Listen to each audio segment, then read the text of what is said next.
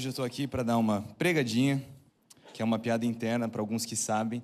Né? A gente tem pregado bastante a palavra de Deus através do YouTube, tem alguns anos, e toda essa brincadeira da pregadinha começou porque quando eu era criança, o meu pai ia pregar e falava: Pai, antes de você pregar, você tem que deixar eu dar uma pregadinha. Ele, ah, é, filho. Aí um dia ele me deixou dar tal da pregadinha, eu subi né, com ele, peguei o microfone, falei um versículo que eu sabia de cor, dei o microfone para ele saí correndo assim. E aí assim começaram as pregadinhas, mas é uma alegria para mim estar aqui hoje, poder compartilhar da palavra de Deus com vocês. Onde a palavra de Deus é exposta e apresentada, a nossa vida pode ser mudada. Eu acredito no poder da palavra de Deus. Então hoje eu gostaria de conversar com vocês acerca de algo que o nosso Senhor Jesus classificou como mais importante. Porque tem dia que a gente acorda e vai dormir como se o Senhor Jesus não tivesse dito que existe algo mais importante. Se o próprio Jesus chamam isso do mais importante. Isso tem que ser a prioridade em nossas vidas. E eu acredito que esse é um tempo oportuno, não só no começo de um novo ano, de uma nova estação, mas já ainda no, no mesma, na mesma pegada que o pastor Gilson, que pregou semana passada, deixou, foi uma mensagem extraordinária. Eu gostaria de falar hoje acerca do amor por Jesus. E você pode abrir a sua Bíblia em Marcos 12, no versículo 28, ou acompanhar a passagem aqui na tela.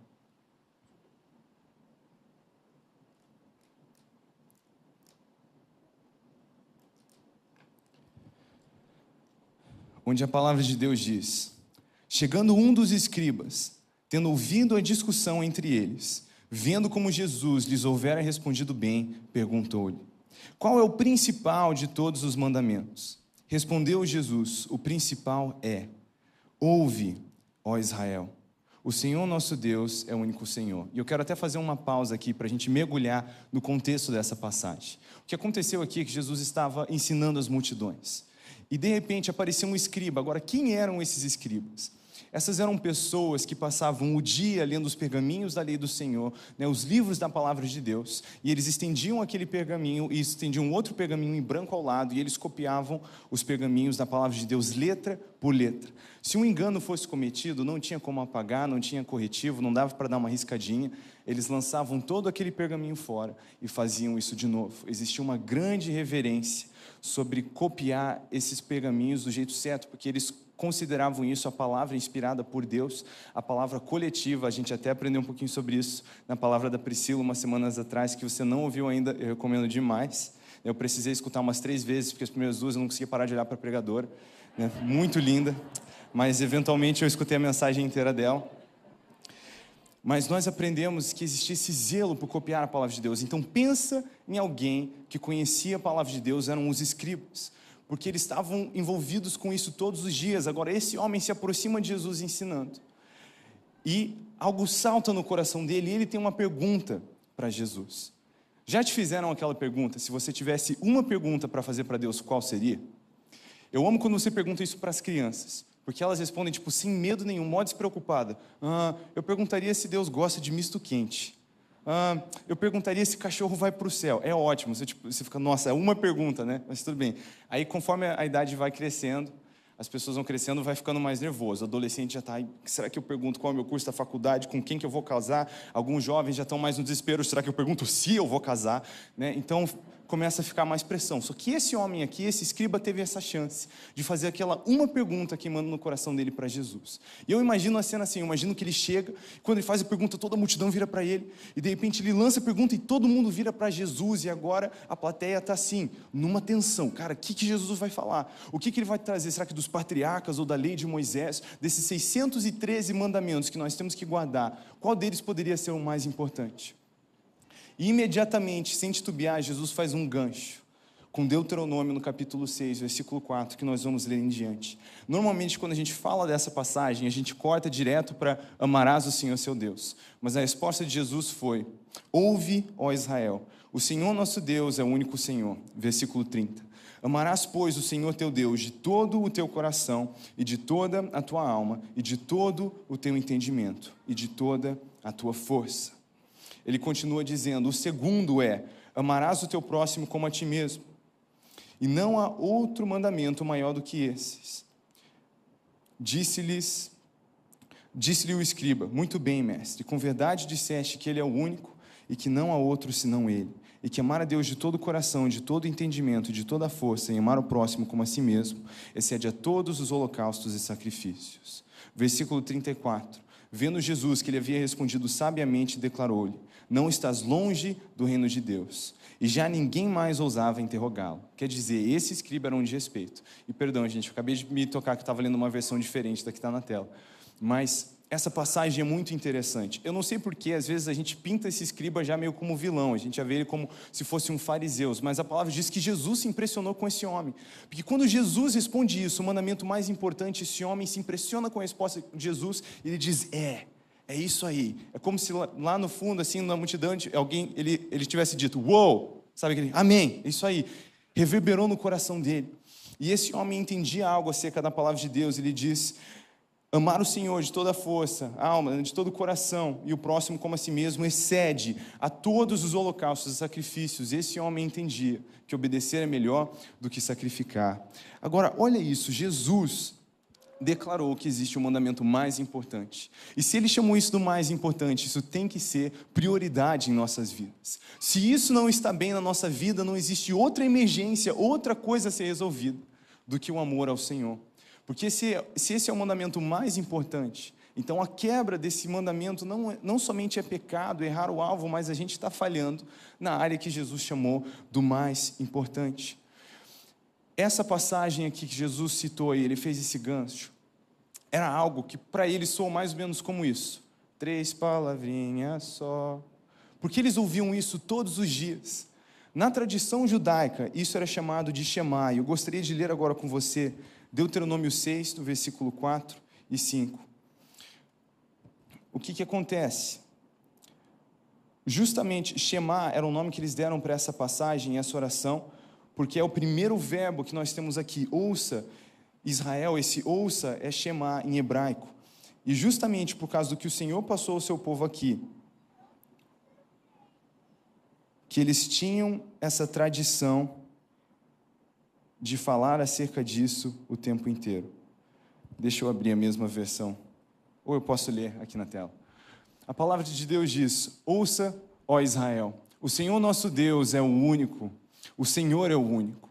Ame o Senhor seu Deus de todo o seu coração, de toda a sua alma e de toda a sua força. Então, olha o gancho que Jesus fez direto com o ouça ao Israel. É dessa passagem que ele está falando. A passagem continua agora com outro mandamento. O Senhor dá esse mandamento de amar ao Senhor com todo o coração, alma e força. Mas olha só o que, que os versículos seguintes dizem.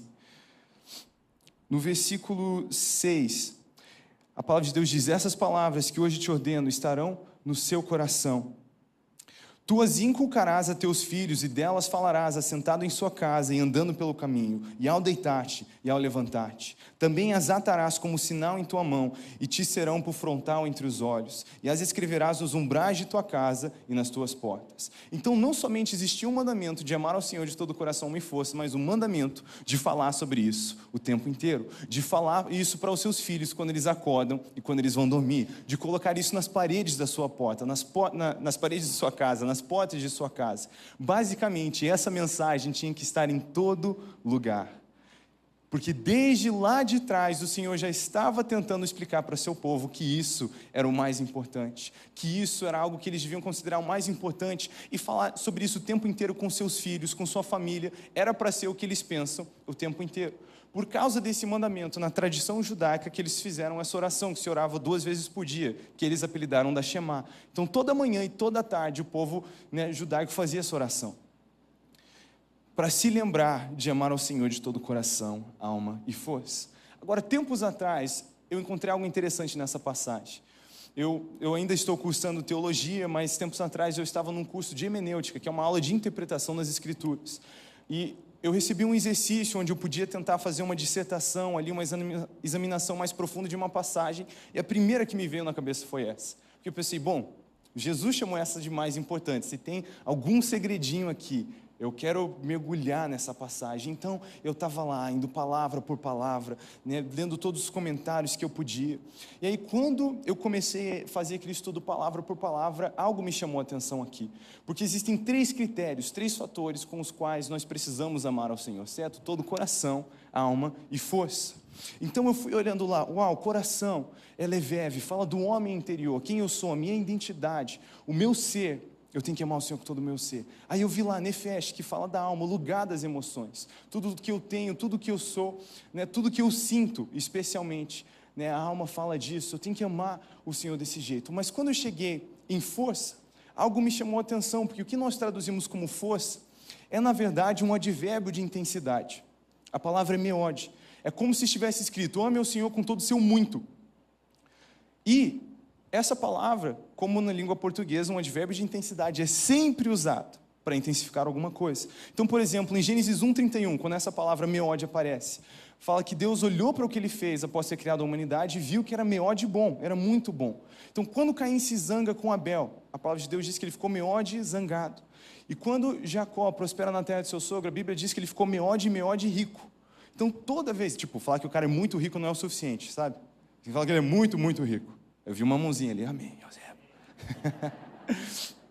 Mas então meu ódio é sempre usado para intensificar alguma coisa. Agora, nessa passagem, está usado sozinho, está aberto, está só, ame o Senhor seu Deus com todo o seu muito, sua muitice.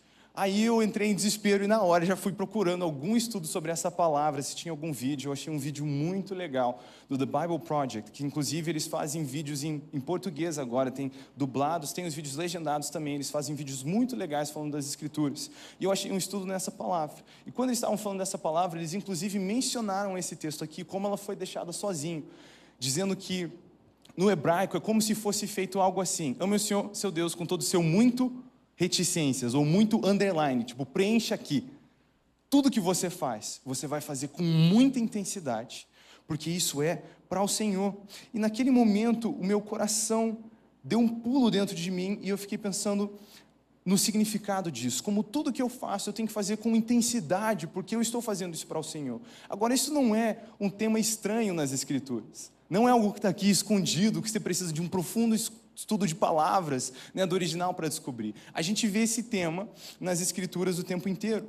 Colossenses 3:23 diz: "Tudo que você fizer, faça isso como para o Senhor e não para os homens."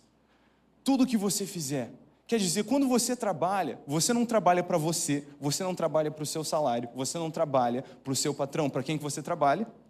Para Deus. Então, a sua motivação de trabalho não tem que ser nem o seu salário, nem conseguir aquele aumento, bater a meta no final do ano, nem agradar o seu chefe, nem desagradar o seu chefe, porque você viu como ele está rabugento. A sua motivação para trabalhar é servir ao Senhor e fazer isso em amor por Ele, porque é para Ele que nós fazemos tudo o que fazemos. 1 Coríntios diz: quer comais, quer bebais, fazer tudo isso para a glória de. Então existe esse maravilhoso princípio que Jesus chamou do mais importante, que eu preciso amar a Ele de todo o coração, de toda a alma e de toda a força, com toda a minha intensidade, amados. Nós fomos chamados para ser o povo mais intenso dessa terra. Porque quem mais consegue desistir da própria vida sorrindo e cantando, senão os cristãos, que encontraram algo maior do que essa vida? A palavra de Deus afirma que a minha vida está escondida em Cristo. Pensa em alguém que está bem na fita, sou eu. Porque hoje, vivendo, eu vivo correndo para os braços de Jesus, mas se eu morresse, eu correria para os braços de Jesus, que venceu a morte e o inferno por mim. então, amém, amém. Dê um forte aplauso ao Senhor. Então, não importa o que acontece essa semana, o desafio que vem. Eu não sei o que acontece amanhã, ou semana que vem, ou mês que vem. Mas eu sei que daqui a um milhão de anos eu vou estar em pé num mar de vidro olhando nos olhos do meu Senhor. Então pense em alguém que está bem na fita, somos nós. E agora nós temos esse chamado, que Jesus chamou do mais importante, e esse tema recorrente nas Escrituras, que expõe o desejo que Deus tem de se relacionar conosco. Porque o que essa passagem revela, essa própria interação de Jesus com o escriba, nos mostra que o que o Senhor sempre quis foi relacionamento, e não religião. E muitas vezes nós colocamos o Senhor nessa caixinha religiosa. E aí nós começamos a limitar o jeito que o amor de Deus funciona. E eu quero te mostrar que o amor de Deus por você, ele é integral o tempo inteiro e ele espera que você ame ele do mesmo jeito. Então, em Gênesis 1, lá no começo, a palavra de Deus afirma que Deus chamou todas as coisas à existência, mas que a humanidade ele fez com as próprias mãos. Na verdade, Gênesis faz até questão de distinguir o verbo, tudo que Deus cria. Em Gênesis é bará, mas quando ele cria a humanidade, o verbo que é usado aqui em hebraico é assar, fala de manufatura. Então a ideia é que Deus cria o um universo de fora do universo, mas para criar a humanidade, ele se faz presente, ele coloca o joelho no pó, as mãos no barro, forma a humanidade, libera sobre nós o fôlego de vida, e a primeira coisa que a humanidade vê é Deus, o seu Criador. Então, desde o começo, Deus fez questão de mostrar que ele não era um Deus distante, que ele era um Deus presente. Ele não respeitou nem a lua de mel de Adão e Eva e já estava ali em todo o cair de tarde, porque ele queria ter comunhão com a humanidade. Agora, o que acontece? Nós fomos deixados com esse grande símbolo do amor que Deus tem por sua igreja, onde Jesus é o noivo e a igreja é noiva. E um dia nós nos reuniremos e viveremos juntos para sempre. E nós temos essa imagem. Agora, vamos falar aqui, eu não estou falando nem do simbolismo, só falando aqui na terra, entre eu e minha esposa. Quando nós casamos, nós assumimos um compromisso integral. Eu sou o marido da minha esposa o tempo inteiro. Eu tenho uma aliança com ela o tempo inteiro, e não somente quando eu estou em casa. Não somente quando nós estamos juntos, quando eu estou viajando, eu sou marido da minha esposa. Quando eu estou trabalhando, eu sou marido da minha esposa. Tudo que eu estou fazendo, eu sou marido da minha esposa, certo? Então, o tempo inteiro, eu faço as coisas por amor a ela. Às vezes eu estou viajando e alguém me oferece uma comida que eu sei que a Priscila ia olhar e ia desaprovar, porque ela é muito fit, muito saudável. E mesmo que ela não está lá, às vezes eu penso, não, eu, vou, eu, eu, eu, escolho o que eu sei que agradar a minha esposa, o, o que ela gosta, mesmo que ela não está vendo. Porque o meu compromisso com ela é integral. Às vezes eu estou malhando e eu estou na academia cheia e eu decido malhar sem óculos, porque às vezes não enxergar bem é uma benção. Porque eu tenho uma aliança com os meus olhos que pertencem à minha esposa. Então tem que se ajudar, tem que se ajudar. Então o meu compromisso com ela é integral, não é somente quando nós estamos juntos. É o tempo todo, certo? Então imagina que hoje nós chegamos em casa, hoje à noite, depois do quarto culto, e aí nós sentamos e a gente vai jantar. E a gente conversa, nossa, como hoje o dia foi incrível, Deus realmente tocou, impactou tantas pessoas, que demais, que privilégio poder né, partilhar da palavra de Deus. E a gente está conversando, e aí a nossa filha já, já dormiu e a gente está tendo aquele papo mó romântico, a gente apaga as luzes, deixa as velas ligadas e a gente está ali conectando, conversando e a gente né, janta ali, termina a nossa janta, ainda toma um chazinho depois da janta, e a coisa está linda, está romântica. Aí eu pergunto para ela como estão os planos amanhã, se a gente vai almoçar em casa, se ela prefere que a gente saia para algum lugar tal. Ela diz: Não, na verdade, amanhã eu tenho um almoço com outro rapaz, mas na janta a gente pode se ver de novo. Eu já estou vendo várias pessoas, não, misericórdia. Por quê? Esse momento que eu acabei de falar, dessa janta que a gente teve, não foi um momento romântico? Ela não estava me amando de verdade ali e eu amando ela de verdade? Então por que, que tem problema? Se ela não me amar do mesmo jeito quando a gente não está junto? Porque esse é um compromisso integral. O tempo inteiro sou marido da minha esposa, o tempo inteiro ela é a minha esposa. Agora, a gente entende isso tão bem nessa linguagem terrena, mas muitas vezes nós não tratamos Deus desse jeito. Em Amós, no capítulo 5, a partir do versículo ali 18 em diante, o Senhor usa o seu profeta para confrontar o seu povo. E ele traz um grande confronto, dizendo: Para longe de mim com as suas canções, os seus louvores são para mim como ruído, as suas assembleias solenes me dão nojo, eu rejeito as suas ofertas de cereais. E ele vai falando: Esse povo está fazendo um culto que tem tudo de bom, tudo que você imaginaria que alguém podia fazer num culto, eles estão fazendo. E a palavra não diz que eles estão fazendo isso mal. Eles estão fazendo isso e parece que é de coração, mas no final dessa passagem o Senhor diz: ao invés disso, eu quero ver justiça fluindo como um rio na sua sociedade. Porque aqui vocês cantam, derramam seu coração na minha presença, mas quando vocês saem daqui, vocês não se importam com o órfão ou com a viúva, ou não se preocupam em viver com a mesma intensidade de amor que vocês vivem para mim aqui dentro. Amados, eu não estou falando de honrar a Deus com os lábios, com o coração distante, como fizeram os fariseus, porque esses, até quando louvam ao Senhor, estão fazendo isso do jeito errado. Eu estou falando de você louvar ao Senhor do jeito certo, derramar o seu coração na presença dEle mas não derramar o seu coração na presença dele com a mesma intensidade depois que você foi embora do culto. Em contraste a isso, Provérbios 11, no versículo 1, diz que a balança desonesta é abominável ao Senhor, mas que o peso justo é o seu prazer. Essa palavra é deleite, grande satisfação. Então, como pode Deus rejeitar o culto de um homem e amar o comércio de outro? Dizer que ele sente deleite no prazer. Como que ele rejeita a canção de um, mas celebra o trabalho de outro? Porque é tudo sobre o coração, sobre o relacionamento. Porque amar a Deus, mesmo em verdade, com parcialidade, não é o suficiente para Deus. E isso está nas Escrituras inteiras. Amar o Senhor com parcialidade é o oposto do que Ele deseja para mim e para você. Então nós precisamos nos atentar a esse primeiro mandamento. Porque eu não estou dizendo contra você adorar ao Senhor aqui no culto. Na verdade, isso é bíblico. Você deve fazer isso. O que eu estou falando é que você não pode fazer só isso. Quer dizer, aqui, durante o louvor, você tem que derramar o seu coração na presença de Deus. Você tem que se entregar, você tem que amá-lo aqui dentro, mas quando você sai por aquelas portas, o seu coração tem que estar tão entregue como se o louvor ainda estivesse acontecendo. O que o seu coração diz em canção aqui dentro, o seu corpo vai dizer com suor lá fora. Porque tudo o que você faz, você vai fazer isso com amor pelo Senhor. O pai pregou uma série também uns tempos atrás sensacional chamada Os Ministros do Mercado, que fala muito sobre isso, como nós somos chamados para ministrar ao mundo. Né? Todos nós somos chamados para servir ao Senhor. Tem muita gente, às vezes, em crise de qual é o meu chamado, o que, que eu devo fazer. E a gente se pede com tantas coisas que a gente pode fazer, e às vezes não pensa nas coisas que a gente deve fazer. Uma coisa o Senhor já te fez claro: Ele te chamou com uma grande comissão isso é para toda a sua igreja, então isso não é opcional para nós. Ele diz: toda autoridade me foi dada nos céus e na terra. Portanto, uma conjunção conectando a ideia de que ele tem toda a autoridade com a próxima ideia que vem. Portanto, ide, fazer discípulos e anunciar essas boas novas a toda criatura, batizando-os no nome do Pai, do Filho e do Espírito Santo. Então você já sabe o que você tem que fazer da vida. O resto você descobre no caminho. Isso já é o que nós temos que fazer.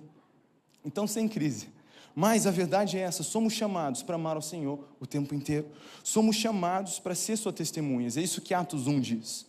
Atos 1 diz: Vocês serão minhas testemunhas. Existe uma grande diferença entre você dar testemunho e entre você ser o testemunho. Porque dar o testemunho está no que você diz, mas ser o testemunho está no que você é. E nós somos chamados para ser testemunha de Jesus. Agora pensa comigo. Como que eu posso ser uma testemunha de Jesus se eu não estou apaixonado, amando a Ele o tempo inteiro? Se quando eu estou trabalhando eu não estou fazendo isso para Jesus, se quando eu estou estudando eu não estou fazendo isso para Jesus, se quando eu estou com a minha família eu não estou fazendo isso para Jesus, como é que eu vou ser uma efetiva testemunha? Quantos aqui já tiveram um professor, seja na escola ou faculdade, que amava dar aula da matéria que ele dava aula? Tipo, o cara ama a matéria que ele ensina e ele parece que ele nasceu para isso. Eu garanto que a maioria de vocês, mesmo se você não gostava, não gostava da matéria, você gostava dessa aula. E você se achava fazendo anotações no seu caderno, envolvido. Por quê? Porque aquela pessoa é apaixonada pelo que ela estava ensinando, pelo que ela estava apresentando. Agora, quantos aqui vivenciaram o oposto? Tiveram um professor que detestava ensinar o que ele ensinava, com certeza se arrependeu da escolha que fez na vida. Alguém? Quantos aqui já lutaram para ficar acordados na aula desse professor? Quantos aqui já falharam em ficar acordados na aula desse professor? Por quê? Qual que é a diferença aqui? A diferença é que uma pessoa é apaixonada pelo que ela estava comunicando e a outra não. Agora, como que eu posso esperar que o Jesus que eu prego vai ser atraente para as pessoas? Se eu prego isso sem estar apaixonado por ele o tempo inteiro, sem a minha vida mostrar que eu sou sua testemunha, porque tudo que eu faço pertence a Cristo. Nós precisamos levar a sério esse mandamento.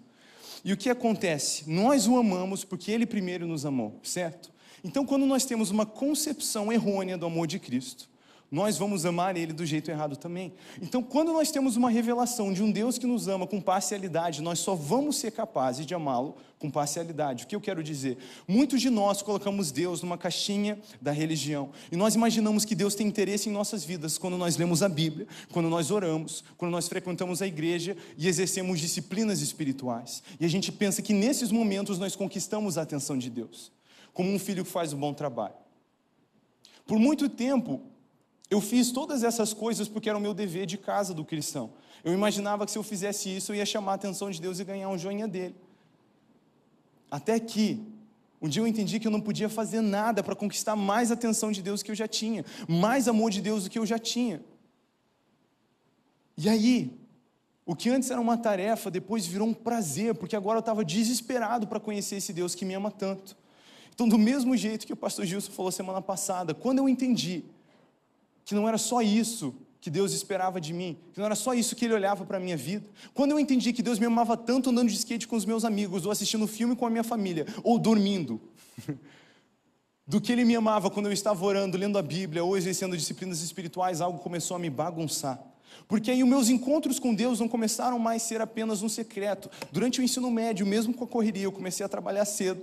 Cedo lá em casa eu era o primeiro a sair, o último a voltar, mas mesmo nessa correria eu dava um jeito de acordar mais cedo. Normalmente minha aula era sete, então às cinco eu já estava de pé, tendo meu tempo com o Senhor, e eu fazia aquilo até mais ou menos às sete, que a aula começava às sete quinze, eu morava perto, então eu sempre tinha aquelas duas horas ali na presença de Deus antes de ir para a escola, e mesmo que eu voltava tarde, dormia tarde, Nessas épocas aí eu também entrei de papo com uma menina aí chamada Priscila e ela estava num fuso horário diferente. Às vezes eu ia dormir um pouco mais tarde só para né, só para puxar uma resenha, uma conversa mas acordava cedo do mesmo jeito. Só que eu derramava o meu coração ali na presença de Deus, era maravilhoso. Só que quando eu saía, agora que eu tinha entendido que não era só aquilo que Deus queria de mim, mas que quando eu saía daquele secreto, a expectativa dele é que o meu coração queimasse do mesmo jeito, algo começou a acontecer e começou a me bagunçar. Porque indo para a escola, eu ainda estava chorando na presença de Deus, ainda conversando com Ele. Na aula, às vezes, eu começava a soluçar. Porque eu ainda estava conversando com Deus. E mesmo nos dias que eu não sentia nada, eu comecei a viver experiências ali naquele local. Porque agora eu entendi que o Senhor queria ser amado por mim o tempo inteiro e que Ele me amava o tempo inteiro. E aí eu comecei a ter experiências no ônibus, no trabalho, em todo canto que eu ia. Algumas das mensagens mais importantes que eu prego até hoje não nasceram naquele secreto, nasceram quando eu estava lavando louça, mesmo que eu nunca deixei de buscar o secreto. E eu não estou tentando me desfazer da importância do secreto, mais uma vez, você deve orar, gastar tempo com Deus em intimidade todos os dias, isso é primordial. O que eu estou dizendo aqui não é só isso que Deus espera de você. O que eu estou dizendo é que Ele não espera de você apenas momentos de devoção, Ele espera uma vida de devoção. De devoção. Quer dizer, quando eu saio do culto, eu tenho que, no culto sim, eu queimo, eu queimo em amor pelo Senhor, mas quando eu saio do culto, eu ainda estou queimando em amor do mesmo jeito. O que meu coração disse em canção, aqui dentro, o meu corpo vai dizer em som lá fora. Então, quando as coisas vêm ao meu caminho, eu vou reagir com amor ao Senhor, fazendo isso como para Ele e não para os homens, porque Ele é o amor da minha vida. E eu amo Ele em tudo que eu faço. Então, quando eu gasto tempo com a minha família, a gente vai assistir filme, a gente vai fazer isso para Jesus. A gente vai descansar muito bem, porque é para Ele. Quando eu estou trabalhando, a minha motivação tem que ser essa. Eu não sei dizer quantas vezes, porque eu ainda, né, ainda estudando, às vezes eu volto de ministrações, de culto tarde, e eu penso, ih, eu tenho aquele trabalho para terminar, mas se eu entregar amanhã é só 10%, e às vezes 10% a menos de nota. Aí às vezes eu ainda vou nessa, mas às vezes o Espírito Santo fala comigo e não me deixa. Ele fala, para quem você está fazendo faculdade mesmo? Eu penso, ah, você puxou essa carta agora.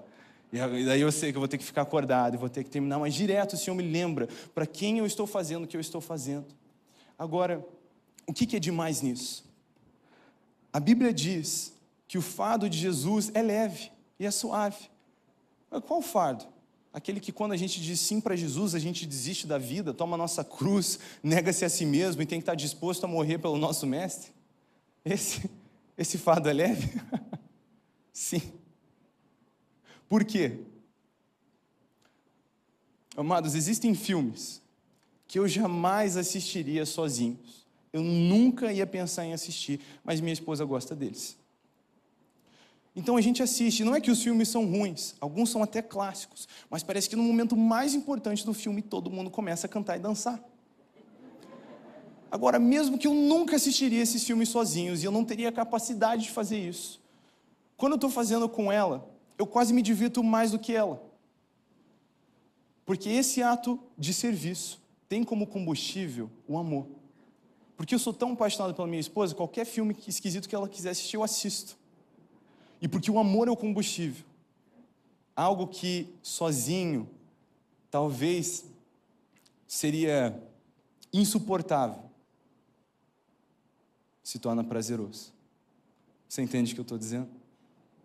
Para o nosso mestre, tão belo, tão belo, o nosso tão lindo Jesus Desistir da própria vida é moleza. Negar a mim mesmo vai ser fácil se o combustível é o amor. Não vai, não estou dizendo que não vai ser um sacrifício, não estou dizendo que vai ser difícil, tô, que não vai ser difícil, mas estou dizendo que olhando para Ele, se o combustível é o amor, então vai ser muito mais fácil. Então nós temos esse chamado, esse é o maior mandamento, de viver desse jeito, amando ao Senhor com todo o coração, alma e força.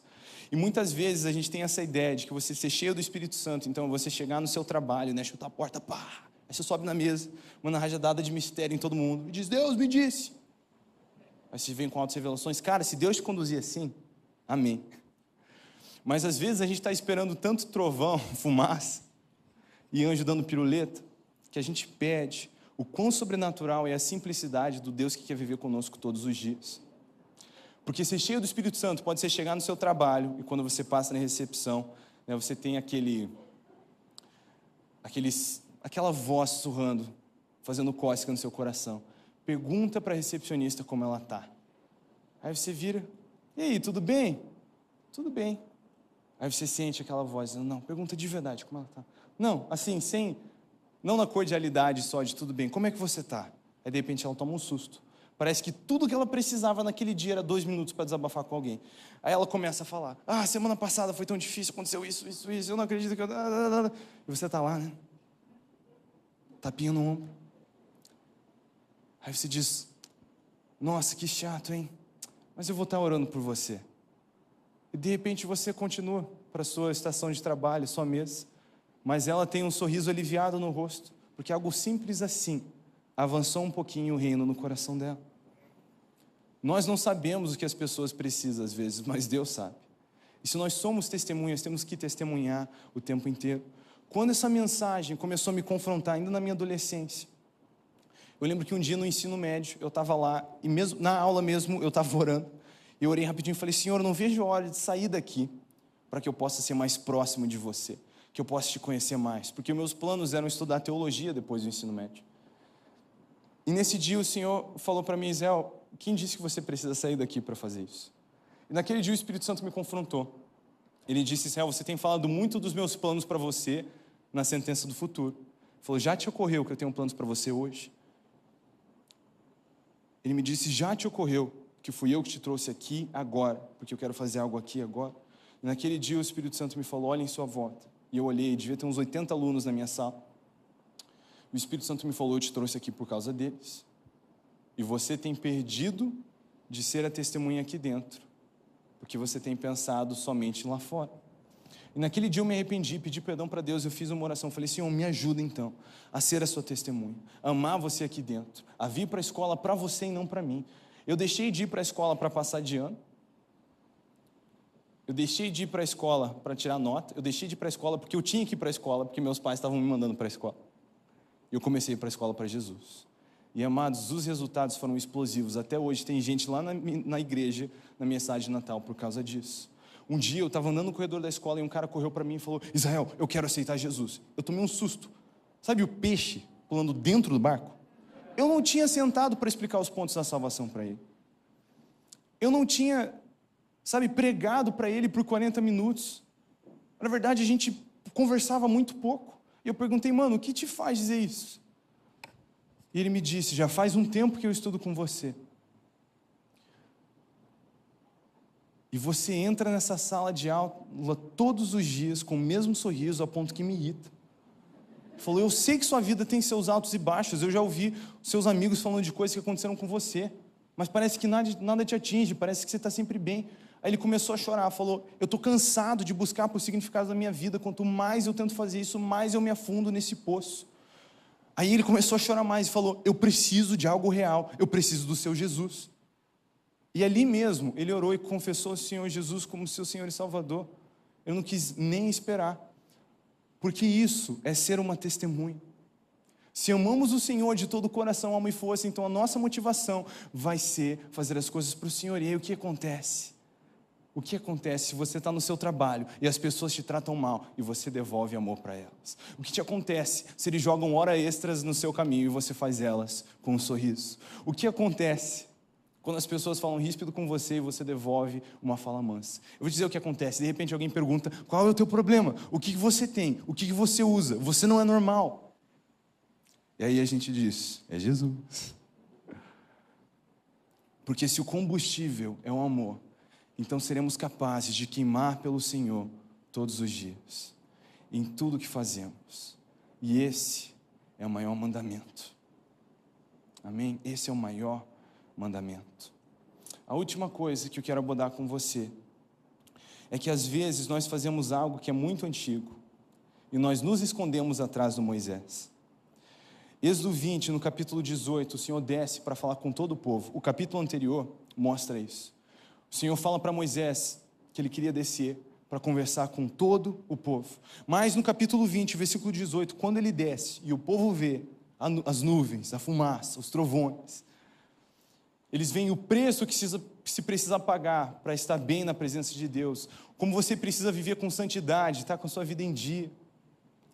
E aí eles começam a se apavorar, e eles chegam e dizem: Moisés, por que não fala você com Deus e traz para a gente o recado? E muitas vezes nós ainda fazemos isso. E nós nos escondemos atrás de nossos pastores ou pregadores prediletos. E amado, entenda, não estou falando contra a importância de você aprender aqui, isso é bíblico, você deve fazer isso. Você deve escutar pregações durante a sua semana. Mas o que nós aprendemos com a palavra de Deus é que nada substitui o relacionamento íntimo e pessoal que Deus quer ter com você. Deus quer falar com todo o seu povo. Deus quer ter uma intimidade com você. E por mais que você deva assim, né, vir ao culto, congregar e aprender com a palavra, isso tudo é para sua edificação, mas isso não substitui um a um que Deus quer ter com você, porque Ele te criou para ter comunhão com Ele. Ele te criou para ter comunhão com Ele. A minha vida inteira me perguntaram, Israel, é muita pressão ser filho do Luciano Subirá? Aí, se não fosse pressão suficiente, eu ainda decidi casar com a filha do pastor dele, né? Agora, Israel, é muita pressão. Seu genro do Ibiúba. Eu sempre respondi para essas pessoas: olha, talvez até tenha uma pressãozinha, mas todo dia eu tenho que lidar com uma pressão muito maior de ser filho de Deus. E essa não é só a família do pastor. Todos nós somos filhos de Deus, todos nós somos a noiva de Cristo.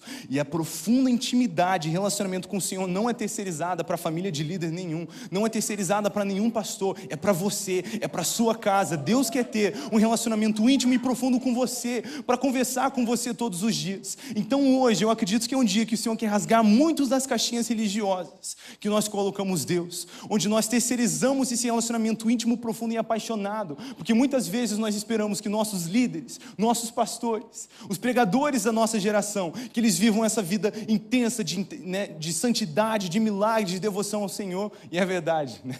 eles devem sim, mas você também deve, porque o seu noivo te ama desse jeito, e ele espera que você ame ele desse jeito também. O seu pai te ama desse jeito, e ele espera que você ame ele desse jeito também. De novo, eu não estou falando contra a importância das disciplinas espirituais, você deve fazer isso.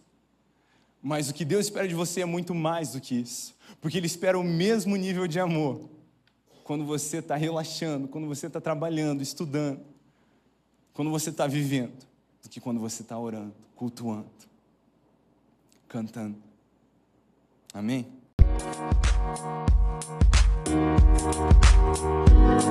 Música